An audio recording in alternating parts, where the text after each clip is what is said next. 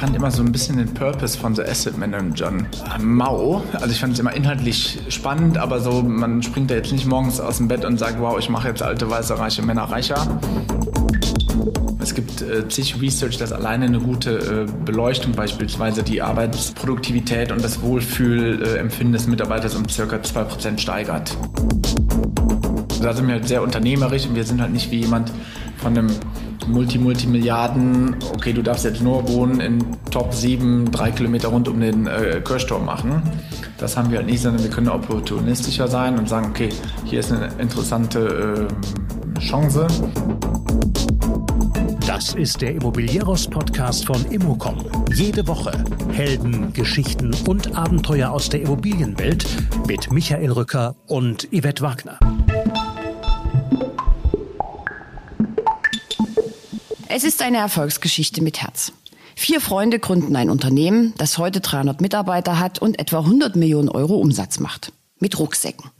Mitgründer Dr. Oliver Steinki spricht mit mir über die Unternehmensentwicklung und vor allem über den Firmensitz The Ship in Köln. Der promovierte Mathematiker hat in der Planungsphase sein Team gefragt, was es sich wünscht. Das hat super geklappt, deshalb wird nun für Evolutik gebaut. Der Asset Manager von Oliver Steinki wird irgendwann im Forum sitzen. 800 Arbeitsplätze soll es dort geben, direkt neben The Ship. Mit Evolutik investiert Oliver Steinki in Logistik, Büro und Wohnen. Welche Kriterien für ihn wichtig sind, warum er Altruismus lebt und 25 Prozent des Umsatzes spendet und was seine eigene Oma-Regel damit zu tun hat, darüber sprechen wir. Ein etwas anderer Blick auf die Immobilienbranche. Viel Spaß damit. Bevor es losgeht, aktuelle Zahlen und Projekte gibt es wöchentlich in unseren Newslettern. Einfach auf immocom.com abonnieren. Und nun viel Spaß mit Olivers Steinki.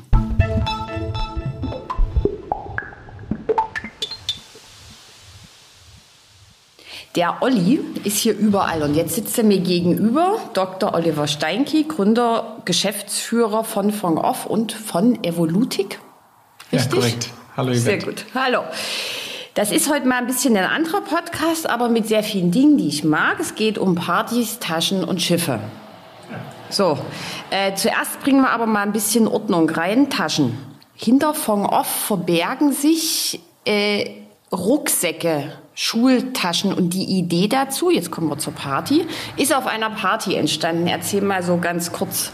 Ja, also Font Off, damals die Ergoback GmbH, wurde von vier Freunden gegründet. Ich bin einer der vier Freunde und äh, wir hatten eigentlich eine längere Zeit überlegt, okay, wir würden gerne was zusammen machen. Wir hatten aber keine Ahnung was. Und dann war mein Mitgründer Florian auf einer Party. Wir waren damals alle so Mitte 20, da waren wir noch mehr auf Partys als heute. Äh, und ähm, da hat er mit einer Physiotherapeutin gesprochen und sie ist so 1,50 Meter. Äh, Melanie, ich hoffe, ich äh, tue dir da kein Unrecht, vielleicht auch ein bisschen größer, aber ihr Mann ist wesentlich größer. Und äh, sie hatte sich beschwert, dass sie schon viele Kinder mit Rückenproblemen in Behandlung hat. Aber wenn sie mit ihrem Mann gemeinsam äh, in den Bergen unterwegs ist, kann man halt den Wanderrucksack A auf die individuelle Körpergröße einstellen und B das Gewicht vom Rücken auf den Beckenbereich verlagern. Und hat äh, dann irgendwie auf der Party den Flo gefragt, warum macht das denn eigentlich keiner mal für die Grundschule? Und dann eine Woche später, andere Party, mein anderer Mitgründer Sven hat dann schon bereits gesagt, ah, wir machen jetzt äh, Kinderschultaschen für die Grundschule und hat dann den Immanuel kennengelernt, der viele Jahre für äh, die Autofirma Jack Wolfskin die Rucksäcke designt hat. Und das hat uns auf jeden Fall gefehlt, die Produktkompetenz damals. Und ähm, ja, er ist dann auch an Bord gekommen, so dass dann vier BWLer-Freunde gemeinsam mit dem Immanuel ähm, die Taschenfirma starten konnten. Von der hat heutzutage sieben verschiedene Taschenmarken. Ähm, wir haben verschiedene Altersgruppen oder Zielgruppenspezifische Marken. Sind aber alles Sch also Schulranzen-Rucksäcke, für, also auch für Erwachsene nee, oder jetzt also nur für gibt, Kinder? Ähm, äh, wir haben beispielsweise Affenzahn, das ist eher Kindergartenalter. Dann gibt es Ergoback, das ist eher Grundschulalter. Dann gibt es Setch, das ist äh, eher die weiterführende Schule. Und Ever und Ping Pong ist dann später in der weiterführenden Schule bis ins hohe Erwachsenenalter. Salzen ist eher für den Businessbereich und Funktion Schnitt ist ein äh, Modelabel von uns. Okay, so, ihr habt jetzt also sieben Produktpaletten. Wie viele Mitarbeiter? Was für einen Umsatz ungefähr? Wir haben ungefähr 300 Mitarbeiter und sind wahrscheinlich dieses Jahr das erste Mal knapp über 100 Millionen im Umsatz. Okay, so, dann habe ich jetzt schon Evolutik ähm, erwähnt wer investiert da warum in was? Evolutic ist ein von mir gegründeter Investmentmanager, den ich vor etwas mehr als zwei Jahren ins Leben gerufen habe. Und ähm, wir verwalten das Geld von Unternehmerfamilien und mein eigenes. Und ähm, die Idee da war eigentlich eine traurige. Ich habe ähm, äh, privaten Pilotenschein gemacht und mein Fluglehrer ist leider tödlich verunglückt. Und da hatte ich schon so ein bisschen eine kleine Krise. Oh, Olli, was machst du überhaupt? Und bist du überhaupt gut darin, jetzt entscheiden, ob wir so viele oder so viele Ergobags äh, bestellen sollen und die oder die Farbe? Und habe dann gedacht, ah, ich habe eigentlich so viel Glück gehabt im Leben. Ähm, das ist, glaube ich, nicht das, was ich machen möchte, aber ich würde gerne irgendwie was zurückgeben. Und dann dachte ich erst, okay, fängst du vielleicht, äh, also dann haben wir Prof, äh, professionelles Management bei der Fontoff reingeholt und meine Mitgründer und ich sind jetzt quasi da auf der Gesellschafterebene und ähm, dann hatte ich erst überlegt, okay, ich arbeite in der Suppenküche, bin aber sehr ungeschickt und leidenschaftlich gerne Unternehmer und habe dann äh, mich in das Thema eingelesen und habe dann ein sehr gutes Buch gelesen, was mich sehr bewegt hat. Das heißt Gutes besser tun. Ähm, weil nachdem ich die Suppenküche-Karriere an den Nagel gegangen habe, habe ich gedacht, okay, vielleicht studierst du nochmal Medizin.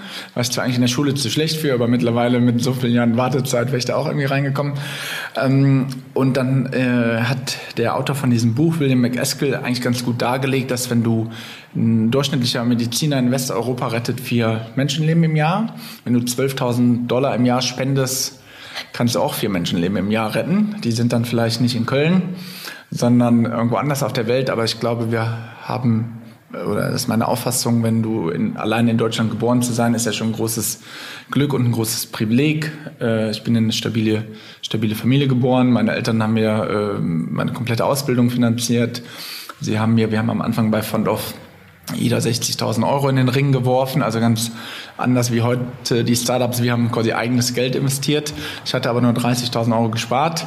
Deswegen haben meine Eltern mir 30.000 Euro Darlehen gegeben. Das war alles einfach Glück und Zufall. Da habe ich keinerlei äh, Beitrag äh, für geleistet und ähm, habe auch das große Glück mit meinen guten Freunden Fondorf, äh, äh, dass ich das mit denen gründen durfte.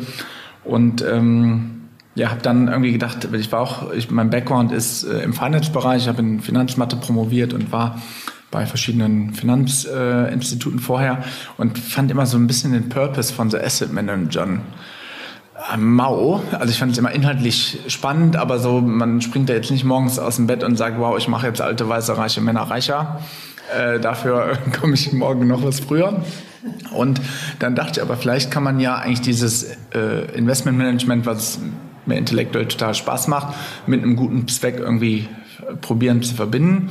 Und die Idee ist, dass wir bei Evolutic, wir managen Assets, wir haben keine eigenen Assets, aber wir bekommen verschiedene Fees dafür und dass wir halt 25 Prozent vom Umsatz spenden und damit pro Mitarbeiter eigentlich mehr als diese 12.000 Dollar pro Jahr spenden und so mit eigentlich indirekt. Wohin spendet ihr es? Die äh, spenden wir nach den Kriterien des effektiven Altruismus. Ich weiß nicht, ob dir das was sagt. Ähm, da haben wir jetzt im letzten Jahr uns konzentriert auf äh, Armut, Klimawandel und Demokratie. Mhm. Und äh, da würden wir uns aber eigentlich gerne die, die Freiheit behalten, Okay, wo, also jetzt. Also ihr äh, entscheidet jetzt, das jedes ja, Jahr ja, ich glaube, die Themen neu. werden sich jetzt nicht jedes Jahr total ändern. Also auch nächstes Jahr wird Klimawandel noch ein großes Thema sein. Aber ist vielleicht in zehn Jahren KI wichtiger als okay. Demokratie oder also das, das wird sich einfach äh, ändern, glaube ich, im Laufe der Zeit, genauso wie sich ja auch eine Investmenthypothese wahrscheinlich ändern wird. Ne? Aktuell in der Immobilienbranche ist wahrscheinlich Retail gerade ein bisschen schwieriger und Logistik finden alle gerade spannend. Vor zehn Jahren war Logistik noch weniger spannend und Retail äh, wahrscheinlich ein besseres Investment. Und so wird sich das wahrscheinlich äh, auch auf der Spendenseite verändern, weil ich denke da eigentlich wie ein Unternehmer. Ich habe ein begrenztes Set an Input. Das ist meistens Zeit, Person, Personen und Geld. Und damit möchte ich möglichst viel Output schaffen. Und so denke ich eigentlich, dass es im Spenden oder im etwas Gutes tun ja eigentlich noch viel wichtiger ist als in der Geldvermehrung oder Geldanlage. Und ähm, es ist nicht immer ganz so leicht mit dem deutschen Steuergesetz, weil wenn du eine gemeinnützige Stiftung äh, aufsetzt, musst du eigentlich jetzt schon für die Ewigkeit deinen äh, Zweck bestimmen, was ich eigentlich ungern möchte, weil ich einfach, äh, ne, ich bin Ende 30, ich würde das gerne noch ein paar Jährchen machen. Ähm, und ich weiß einfach nicht, was in zehn Jahren vielleicht die äh, effektivste Art da äh, sein wird. Mhm. Ähm Jetzt sind wir ja hier in, in Köln. Hier kann man jetzt, äh, also nicht repräsentativ, Umfrage sagt, jeder kennt es. Deutschlandweit glaube ich jetzt nicht unbedingt jeder. The Ship, das ist euer Firmensitz. Ähm, 2019 eröffnet. Das ist aber jetzt nicht irgendwie eine Firmenzentrale. Man kommt da schon unten reingelaufen. Also außer dass jeder sagt, der Olli ist gleich da und der Olli kommt, ähm, läuft man unten vorbei. Da ist ein Raum, in dem Kinder spielen mit Sprossenwand. Es gibt eine riesen Kantine, die ein bisschen aussieht wie ein Wohnzimmer. Wenn man da reinläuft, ist so ein bisschen auf der einen Seite Bibliothek. Es ist alles, wie man sich das halt so vorstellt, mit Moos an der Wand. Ähm, The Ship wurde, zumindest sagte er selber, vollständig nach den Anforderungen der Mitarbeiter gebaut. Jetzt wissen wir, du hast vorhin gesagt, ihr seid 300. Ähm, jedem alles recht machen geht ja nicht. Also wie sah denn der Partizipationsprozess aus und was waren denn die Top 3? Ja, das lag eigentlich äh, äh, an meinem Statistiker-Background. Also wir haben vor äh, ein paar Jahren, wir wuchsen, wir sind irgendwie vier, fünf Mal innerhalb von Ehrenfeld, so heißt hier der Stadtteil von Köln, wo wir äh, seit Gründung quasi immer wieder äh, das Büro gewechselt haben. Äh, hätten wir wieder irgendwo anders was unterschreiben, einen Mietvertrag unterschreiben können und dann habe ich gedacht, ah, was kostet denn eigentlich ein Büro bauen? Weil dann könnten wir A, das nach unseren Wünschen komplett gestalten und wir könnten auch irgendwie unser Vermögen diversifizieren, weil Miete zahlen müssen wir eh, warum nicht an uns selber? Und hatten dann auch eine leichtsinnige Bank, die uns das finanziert hat. Und ähm, dann, ähm, da ich aber Statistiker bin und ja damals keine Ahnung vom Bauen hatte, habe ich einfach eine Umfrage gemacht bei allen Mitarbeitern. Wir waren damals so 150 äh, etwa und ähm, haben die offen gefragt, okay, was findest du gut am äh, aktuellen Arbeitsplatz, was ist aber auch blöd? Und wie sieht überhaupt deine Arbeitswoche aus? Weil mit meinem Finance-Background, ich kann mir noch vorstellen, wie so ein Buchhalter ungefähr äh, den Tag verbringt. Ich habe aber offen gesagt keine Ahnung, wie eigentlich so ein Taschendesigner seinen Tag äh, gestaltet. Und es kam halt immer wieder raus, eigentlich bei den Themen, die stören Licht, Klima, Schall. Und Licht und Klima kannst du halt relativ ähm, gut mit Digitalisierung lösen. Wir haben eine Kita, ein Gym und äh, eine, ein eigenes Restaurant. Äh, weil ich auch da gedacht habe, wir sind im Schnitt jetzt mittlerweile 4, 35 äh, Jahre alt. Wir sind in etwa halbe, halbe Männer, Frauen. Es war irgendwie absehbar, dass wir äh, in eine Nachwuchs Welle, äh, so nenne ich es mal, äh, rollen. Äh, und deswegen dachte ich, wow, das ist doch eigentlich ganz cool, wenn ähm, die Leute ihre Kinder mit ins Büro bringen können und unten in der Kita abgeben können, während wir ähm, ja, ein kleines Sportangebot anbieten können und auch ähm, irgendwie ein gutes kulinarisches Angebot. Und so haben wir das halt probiert einzubinden, um halt ein möglichst gutes Zuhause für unsere Mitarbeiter äh, zu bauen. Weil ich habe da vielleicht ein bisschen andere Betrachtungsweise als äh, also in Deutschland. Der Durchschnittsbruttolohn ist 3.700 äh, Euro mit Lohnnebenkosten, die ja etwa über 20 Prozent sind, sagen wir mal salopp 4.000 Euro. Selbst wenn du 5 Euro mehr Miete pro Quadratmeter bezahlst und man rechnet mit 15 bis 20 Quadratmetern pro Mitarbeiter, also sagen wir mal 20 Quadratmeter pro Mitarbeiter mal 5 Euro sind 100 Euro Mehrkosten pro Monat, sind relativ zu den 4.000 Euro äh, Gehalt pro Mitarbeiter äh, pro Monat sind das 2,5 Prozent. Es gibt äh, zig Research, dass alleine eine gute äh, Beleuchtung beispielsweise die Arbeitsproduktivität und das Wohlfühlempfinden des Mitarbeiters um circa 2 Prozent steigert. Und dann haben wir noch nicht äh, Restaurant und all, den, all die anderen Dinge äh, mit äh, beachtet. Man wird auch in den, in den Nebenkosten ein bisschen äh, äh günstiger, wenn halt das Licht automatisch ausgeht und so weiter. Das immer, dass das Licht automatisch ausgeht, das ist ja heutzutage auch nichts Besonderes mehr. Und so dachte ich eigentlich, okay, es lohnt sich meiner Meinung nach in ein human-centric irgendwie Gebäude zu investieren, wo die, wo das Team sich wohlfühlt und äh, sich irgendwie gut entfalten kann und wir vielleicht auch äh, noch mehr gute Talente anziehen können und vielleicht auch weniger Leute uns verlassen, weil sie A im Job happy sind und B auch äh, in einer netten Umgebung das machen können. Und ähm, ja, so kam das dann. Okay, das sind 13.000 Quadratmeter, richtig? Ja, korrekt. Ihr seid DGNB Gold ja. zertifiziert. Äh, Kosten, also was hat das dann am Ende gekostet insgesamt? Einen hohen achtstelligen Betrag. Okay. ähm, wenn Sie, also wenn du jetzt vorher schon in anderen Büros jetzt mal, also ich habe jetzt mitbekommen, also als Mathematiker hast du wahrscheinlich eine Matrix gemacht und hast da eine repräsentative Umfrage gemacht. Was hat dich persönlich, also was hast du dir gewünscht? Also beispielsweise war mir wichtig, wie sieht denn ein Arbeitstag aus? Und ich habe irgendwie äh, oft einen Meeting-Marathon von morgens äh, um acht bis abends, äh, wann ich wieder gehe. Und ähm, wir hatten zum Beispiel mal eine Auswertung gemacht, wir hatten so einen riesen Showroom in unserem alten Büro, bestimmt 150 Quadratmeter oder so, im Schnitt äh, zweieinhalb Leute in diesem Büro. Und deswegen haben wir sowas, äh, also haben wir uns auch beraten lassen und haben etwas umgesetzt, was wir Activity-Based Workspaces nennen, weil je nachdem, wenn ich im, am Telefon bin, dann brauche ich vielleicht irgendwie einen Raum, wo ich ungestört telefonieren kann und nicht die, äh, meine Kollegen störe. Wenn ich aber nur am Laptop sitze, dann finde ich das eigentlich auch ganz gut, wenn ich ein bisschen links und rechts mitbekomme. Wenn ich aber eine riesen Excel gerade baue und mich kon konzentrieren muss, dann will ich auch vielleicht mal zwei, drei äh, Stunden mich zurückziehen. Wenn ich mit ähm, meinen Kollegen irgendwas Kreatives machen will, dann brauche ich vielleicht eine Wand, die ich bemalen kann und ähm, Post-its und so weiter. Also ich glaube, es gibt eigentlich nicht diesen einen Arbeitsplatz, sondern abhängig davon, was ich gerade tue, ähm, sieht die ideale Umgebung anders aus. Und deswegen hat mich als Mathematiker und als äh, äh, jemand, der dem einfach äh, sein Team am Herzen liegt, äh, hat mich einfach interessiert auch, wie sollen wir uns denn überhaupt auch hinsetzen? Wie sieht denn eigentlich deine Woche aus? Wie viel äh, Zeit verbringt man ungefähr mit E-Mails, mit Telefonaten, mit Meetings und so weiter?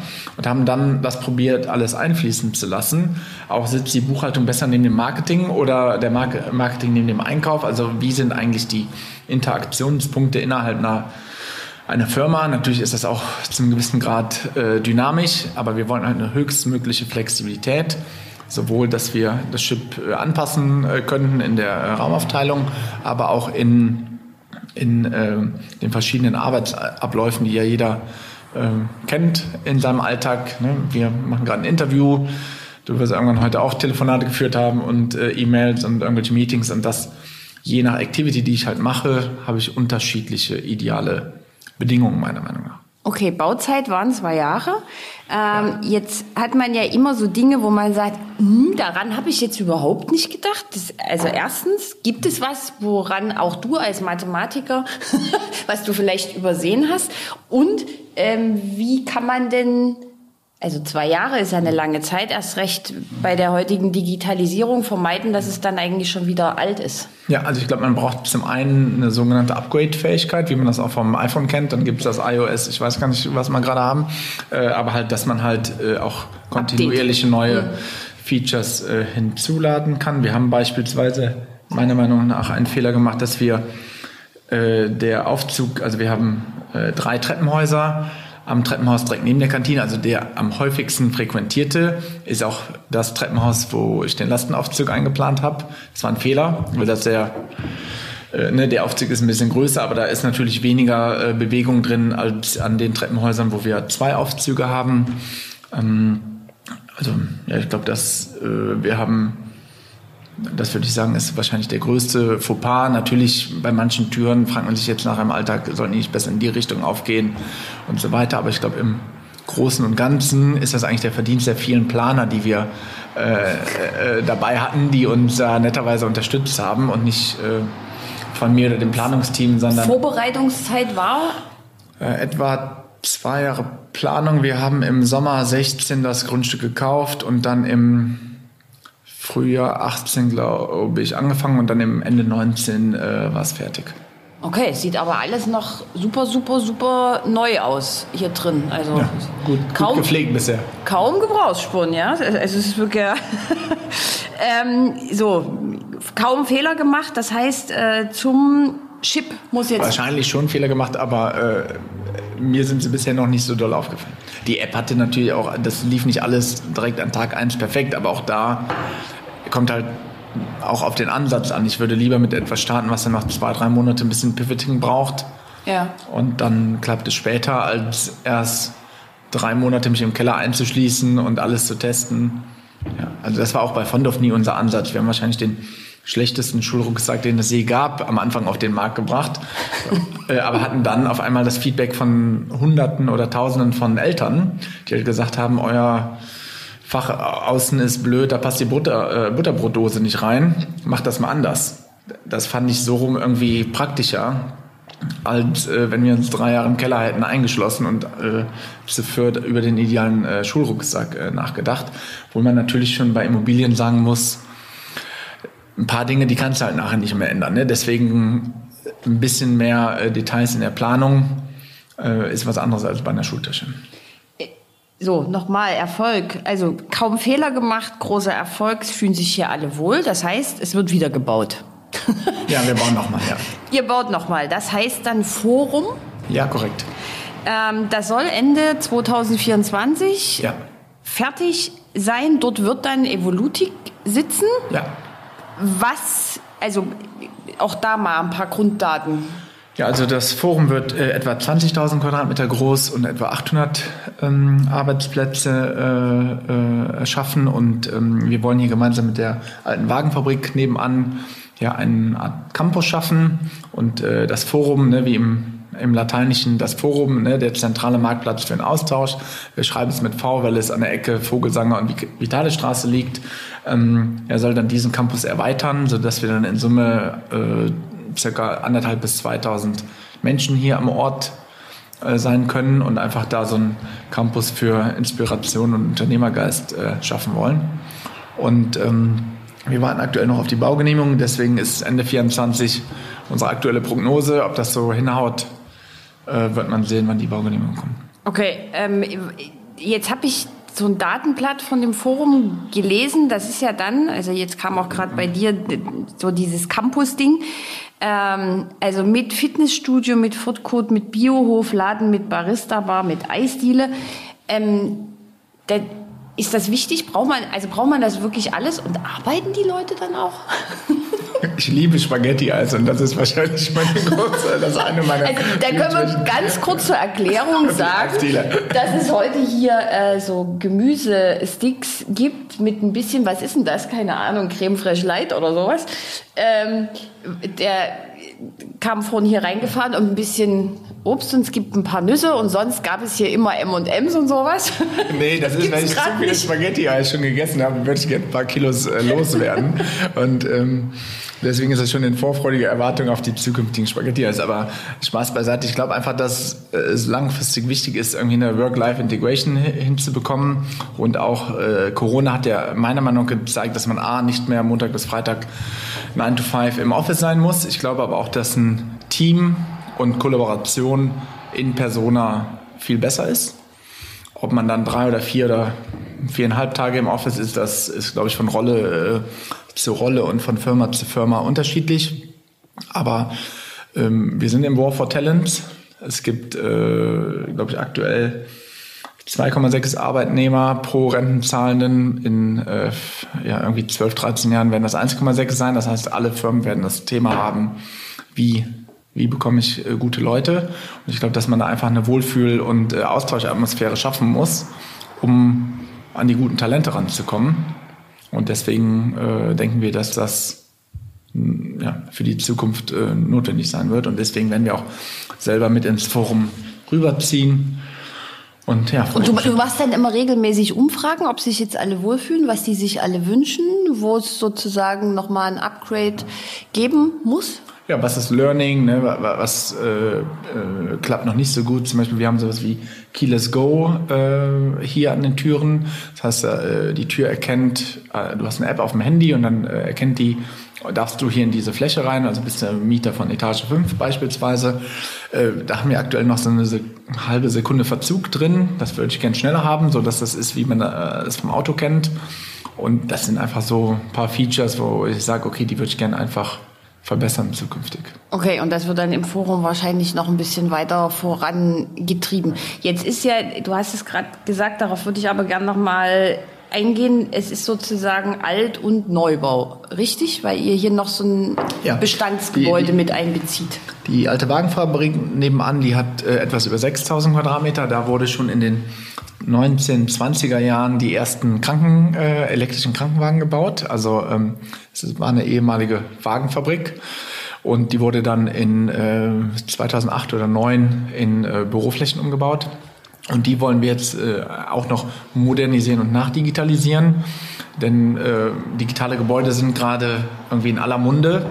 Aber ich kenne die Zahlen jetzt nur für Köln. Köln hat äh, knapp 8 Millionen Quadratmeter äh, Büro und jährlich werden ungefähr 200.000 Quadratmeter neu gebaut. Das sind irgendwie zweieinhalb Prozent. Das heißt, der viel größere Hebel wäre eigentlich in der Nachdigitalisierung und irgendwie einer Schaffung einer besseren Wohlfühlatmosphäre ähm, für Bestandsgebäude, ich nenne es jetzt mal äh, Digital Refurbishment, hört sich vielleicht ein bisschen fancy an und so wie man früher dann gesagt hat, nach, äh, keine Ahnung, x Jahren, da kommt jetzt mal ein neuer Boden rein und wir streichen neu, glaube ich, findet man auch irgendwie moderne Zutrittskontrolle, wie kann man den Komfort, Klima, äh, Schall, Licht, wie kann man das vielleicht auch äh, nachrüsten und so zum einen den User-Komfort steigern und aber auch die Umweltfreundlichkeit und die, äh, steigern und die Energiekosten senken.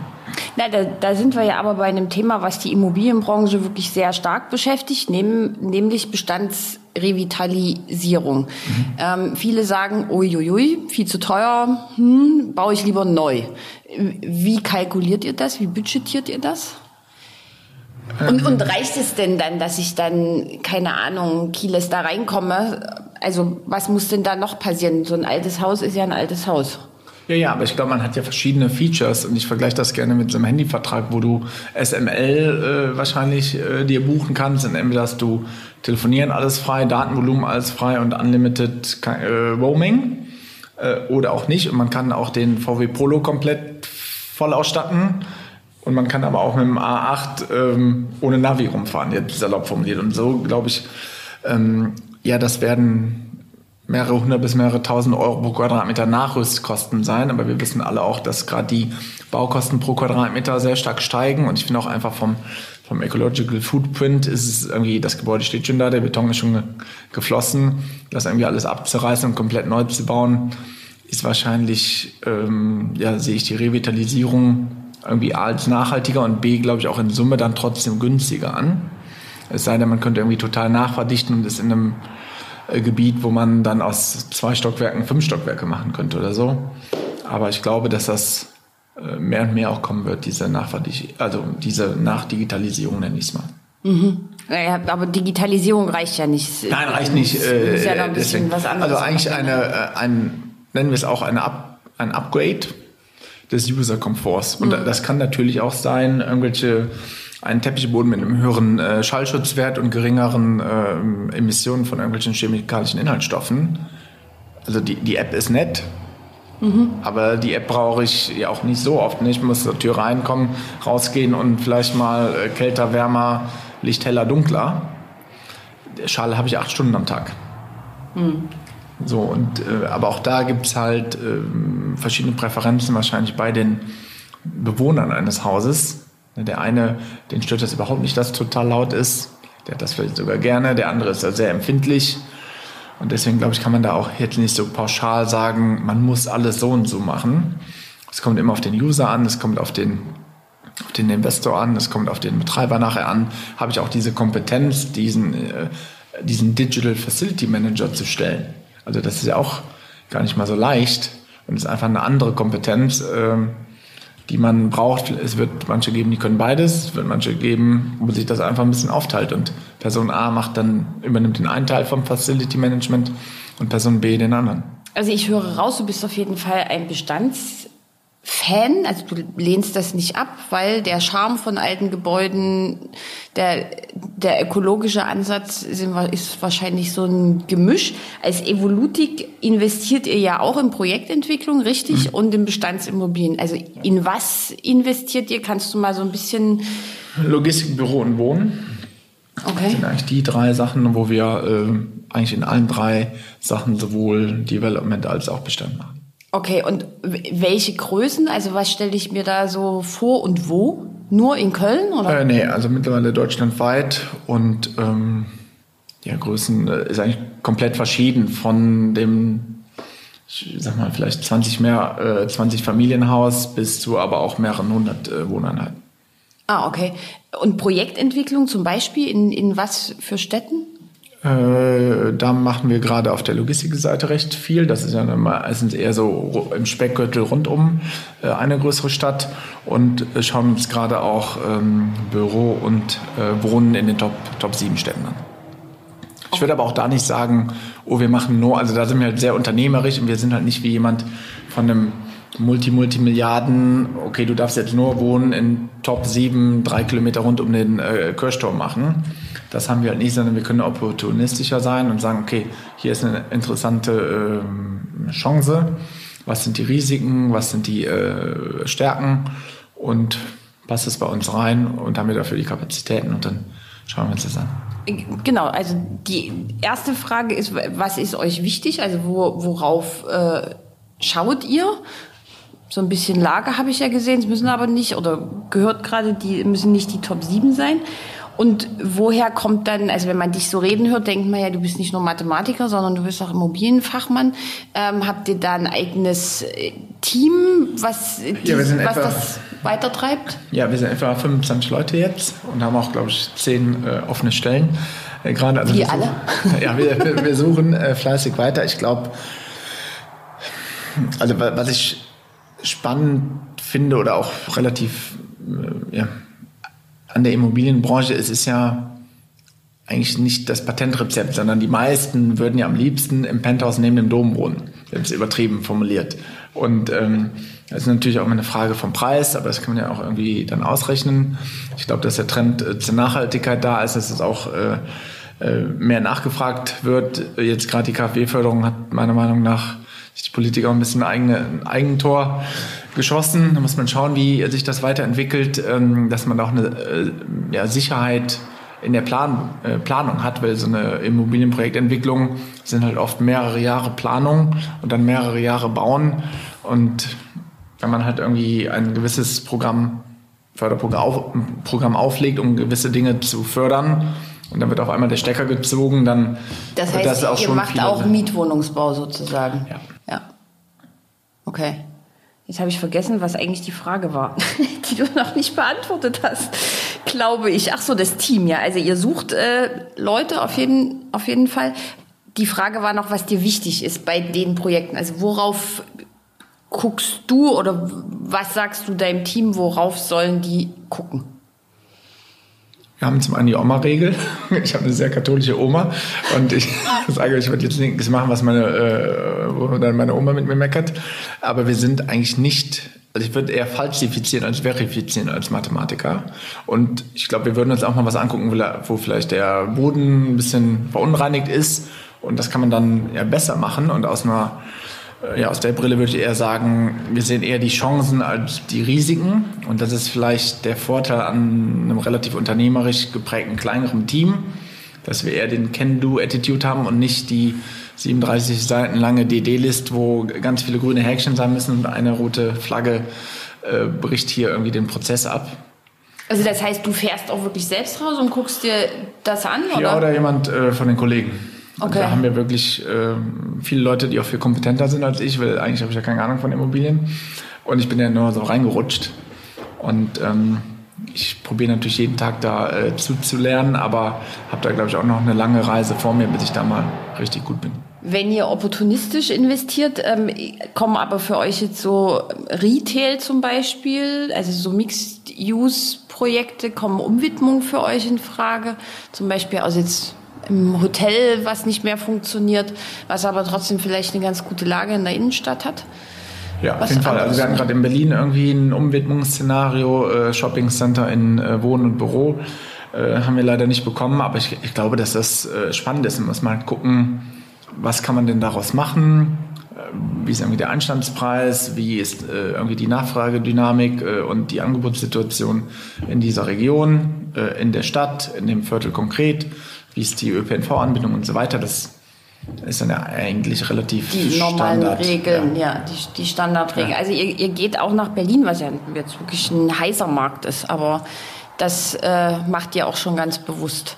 Ja, ich glaube, äh, was, was wir können, ist wahrscheinlich relativ schnell und flexibel und vielleicht auch was, was ein bisschen problematisch ist wenn es darum geht, dass wir mit ähm, sieben großen in Instis äh, ins Wettbieten kommen, da können wir wahrscheinlich nicht mithalten. Mhm. So, und deswegen müssen wir gucken, wo ist unsere Nische ähm, und ja, probieren da einfach äh, verschiedene Nischen zu finden. Vielen, vielen Dank für das äh, sehr schöne Gespräch, Oliver Steinki. Äh, ich würde sagen, wenn das Forum eröffnet hat, gucke ich mir das dann Bist du herzlich eingeladen. an und dann äh, reden wir mal, was weiter so mit Evolutik noch passiert ist und wo und in was ihr investiert habt. Freue ich mich drauf. Vielen Dank fürs Gespräch, Yvette. Danke.